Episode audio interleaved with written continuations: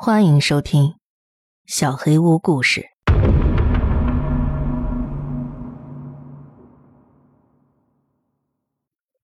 梦鬼第五集。已经没办法救小玉了吗？一直沉默不语的明明，终于带着哭腔开口了：“为什么？为什么到爷爷的年代还在进行梦鬼啊？以前的人牺牲掉不就没事了吗？”为什么到现在为止还没有人牺牲？要是早点有人牺牲的话，我们就不会碰上这种事儿了。明明大哭着朝爷爷质问：“最想知道为什么的是我，我也想要知道。可是事实上，鬼封印就是还没有结束。”爷爷边说边流下泪来。本来就定了，我妻子是最后的牺牲者。我没办法直接杀死他，他就一直躺在医院里。我想在他过世之前，一直守护在他身边，每天都到医院去看他。我还记得他睡去之前告诉我，让我连同他的那份好好活下去。我每天每天都跟睡梦中的妻子说话，直到探病时间结束才离开。大家为了让鬼封印彻底结束，都绝口不再提及此事。直到有一天，妻子突然醒了过来。那时妻子已经六十二岁了。有人又一次进行了鬼封印。我刚才联系的就是其中一个。他们当时还是初中生，从谣言里听说了鬼封印的事情。全部的真相，大家都守口如瓶。可是外头还是有其他谣言的。他们听说了，这间房子里有记载着鬼封印的文书，那文书上写着历代以来曾经参加过鬼封印的人的名字，还有过程的记录，连进行游戏的规则也写了。那些人趁我去医院探病的时候。偷偷进来读了那些文书，他们说当时就跟玩笔仙似的，想试试玩这个游戏，然后按照文书上的规则玩了鬼封印。那份文书多少年来一直摆在正厅的佛像前头，那些人连这个都听说了，所以又有新的牺牲者出现了。就是这张照片的主人。爷爷指着小欧从图书馆发现的那张照片。那之后，太惨了。我的妻子常年睡眠的关系，身体特别虚弱，也不会说话了。三年之后，她就死了。从醒过来之后，一句话也没跟我说过。大家却说，要是早点把他杀掉就没事了。怎么不早点把文书给烧掉？以后再也不能靠近这所房子了。全部的过错都推到了我的头上。对于别人的事情，就可以毫不留情的恶语相向，只要自己没事就行。人类有时候真的很过分，以为自己没事就行了。可能以前的人也是这么想的，所以鬼封印才一直没有结束。我的妻子真的是个善良的好女人，我深深的爱着她。他愿意为了所有人奉献出自己的生命，至少在他醒来之后、去世之前，有一个人来看看他也好。可是等来的却是早点杀了他就好了这种话。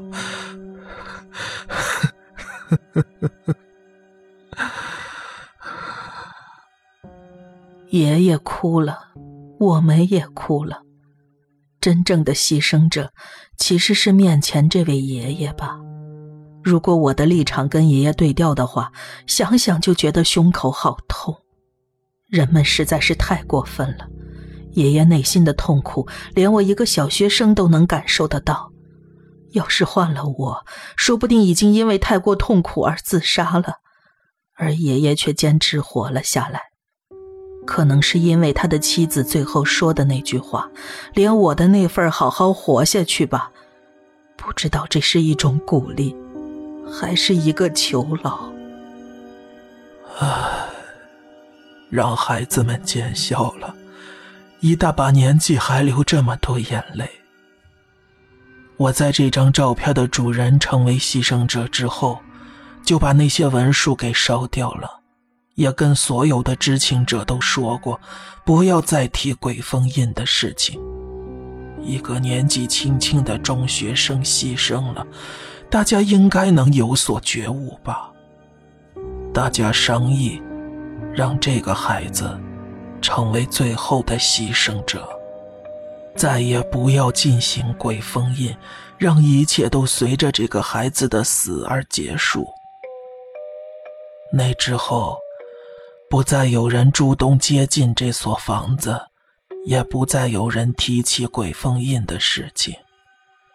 我们还是害怕像你们这样的小孩，不知道从哪儿听说鬼封印的事情，又因为好奇心再次尝试，所以就跟所有的大人讨论，教导孩子们，梦鬼是非常可怕的东西，连嘴巴里吐出这两个字儿都不行。唉，你们还是去做了，之前付出的一切全都没有意义了。我们进行了本来早就该结束的梦鬼，创造出了新的牺牲者，犯下了不可饶恕的过错，而小玉也成为了最后的牺牲者。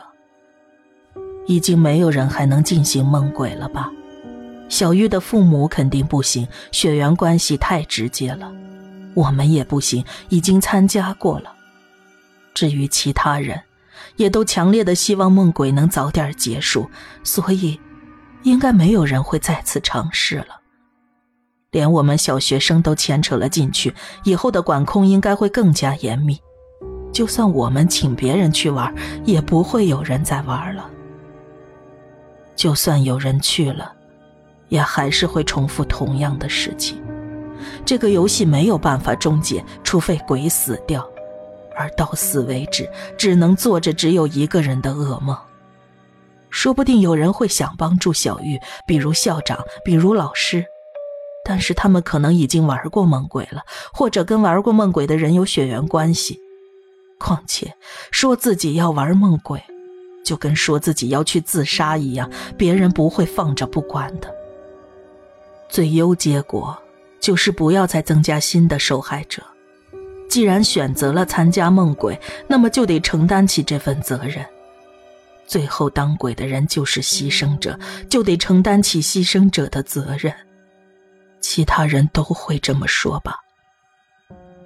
在我们之前玩梦鬼的那群人，最后当鬼的人，就是这张照片的主人吧？鬼从这个人换成了小玉，事情就是这么简单。不过，还有一个疑问：小欧是怎么发现那张纸和照片的？那些东西到底是谁放的？要是没有这些，我们说什么都不会去玩梦鬼的。黄师傅，他果然醒过来了。呃，这些孩子，就是玩了梦鬼的孩子们。一个男人一边说，一边着急的往里走，看年纪大概二十多，不到三十。嗯，果然醒过来了。这几个孩子昨晚上玩了梦鬼。孩子们，这个叔叔叫王成刚，是在你们之前玩过梦鬼的人。这个人就是这个家伙，要是没有他，小鱼就不会。我攥起拳头朝这个人冲了过去。快住手！有什么意义？他的心情跟你们也是一样的，直到现在都抱着罪恶感，你们应该能体会到，而且你们也全都有错。我沉默了。确实，我们也犯了错，又凭什么去责怪别人呢？对不起，都怪我们，害你们也牵扯进来。不过，你们是怎么知道梦鬼的？我以为我们那次之后，事情已经结束了。因为这个，看了这个东西，这些孩子们才知道了梦鬼的事情。爷爷把小欧拿到的那张纸和照片递给了那个男人。怎么会落到孩子手上的？黄师傅，难道说……啊，大概吧。至于是不是真的，还得到那个女孩那儿看看。你们也都一起来吧。说完之后，爷爷起身走出了房间，我们跟着出来。父母和老师们都在大门外等待着，每个人脸上的表情都很难形容。妈妈看到了我，叫着我的名字跑过来抱住我，不顾一切的粗暴的拍着我的背，眼泪流满了脸颊。你们这些孩子，知道自己干了什么吗？妈妈已经告诉过你梦鬼有多恐怖了。妈妈，对不起。我不知道事情会变成这样的，我真的不知道事情会变成这样。我感觉好久都没有见到妈妈的脸了。爸爸就站在妈妈身后，他没有看我，而是盯着天空，大概是不想让我看到他的眼泪吧。爸爸还穿着西装，应该是直接从公司过来的。看着父母亲，有一种很安定的感觉。大概只有这个时候，我才稍微忘记了跟梦鬼有关的事情，但是这种安心转瞬即逝了。小玉不在这里，我看看四周，其他家长们也都抱着自己的孩子，或骂或哭，只有小玉和他的父母不在。妈妈，小玉呢？小玉的妈妈带她回家了。小玉已经醒不过来了。已经再也见不到自己妈妈的脸了。妈妈说到这里，又一次哭了出来，更用力的把我抱在怀里。爸爸也过来抱紧了我们，我们忘情的放声大哭。家长们，我知道你们的心情，不过我跟这些孩子们还得去个地方。结束之后，我会把孩子们平安送回家的。诸位先回家等着吧。爸爸走上前去，师傅，这个人是谁啊？我们刚才都在外头等孩子，他突然急急忙忙冲了进去。他就是在你们孩子之前去过梦鬼的人，当年那个事件的当事人。爸爸脸色一沉，上前抓住了那个男人。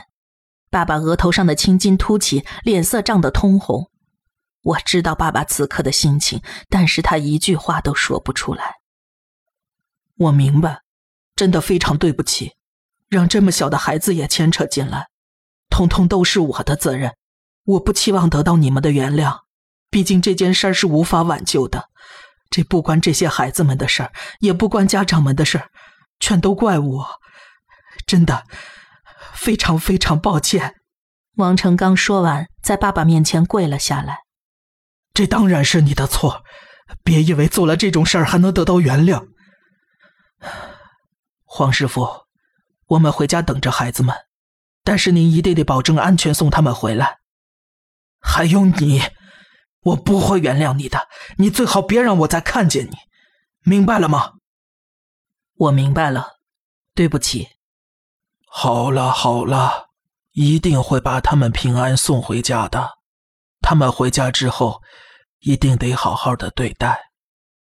家长们听了这话，也都不再说什么，三三两两的往家走了。我现在带你们去医院，之前参加梦鬼的牺牲者就在那儿。你们待会儿可能很难受，但是咱们必须得去确认一件事儿，你们也都有义务知道这件事儿。王成刚开来的是一辆面包车。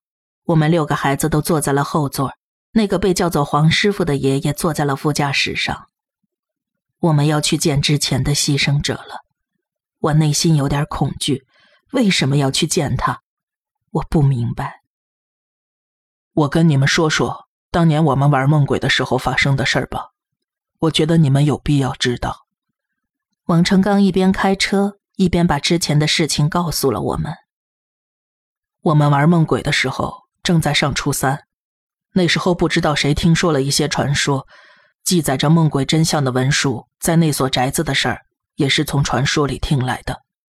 我们想在中学最后的日子里制造一点回忆，所以大家商量一起去玩梦鬼，包括我在内，一共有十个人。最开始是我跟另外一个人一起偷偷进了黄师傅家，翻看了文书上的记录，把方法给抄了下来。当时时间很紧张，我们只是大概翻看了进行梦鬼的方法，知道里边已经有鬼存在，还有被那个东西碰到就要当鬼这些最基本的规则。回来之后，我们把这些告诉了大家。讨论的时候，有个人说：“这个不就跟捉迷藏一样吗？”迄今为止，参加梦鬼的人数都不多，大部分都是独自去的。咱们有十个人参加呢，玩起来肯定很有意思的。我们当时怀抱的心情，就跟要玩笔仙一样，还约好一开始当鬼的人就要受到惩罚。讨论好之后，我们决定把当时的学校作为梦鬼的场所。拍好照片之后发给了每个人。进行梦鬼的时间是在潜入黄师傅家之后的第三天，大家各自在家虔诚地完成了梦鬼的步骤，然后真的成功地进行了梦鬼。大家一开始都很兴奋，能够进到相同的梦境里。不过，也有人没有成功。后来黄师傅告诉我们，可能因为他的血亲之前参加过，所以加上我在内，一共九个人进行了梦鬼。但是鬼没有现身。其实好奇心大过恐惧，我们更希望早点见到鬼是什么样子，然后大家就开始找起鬼来。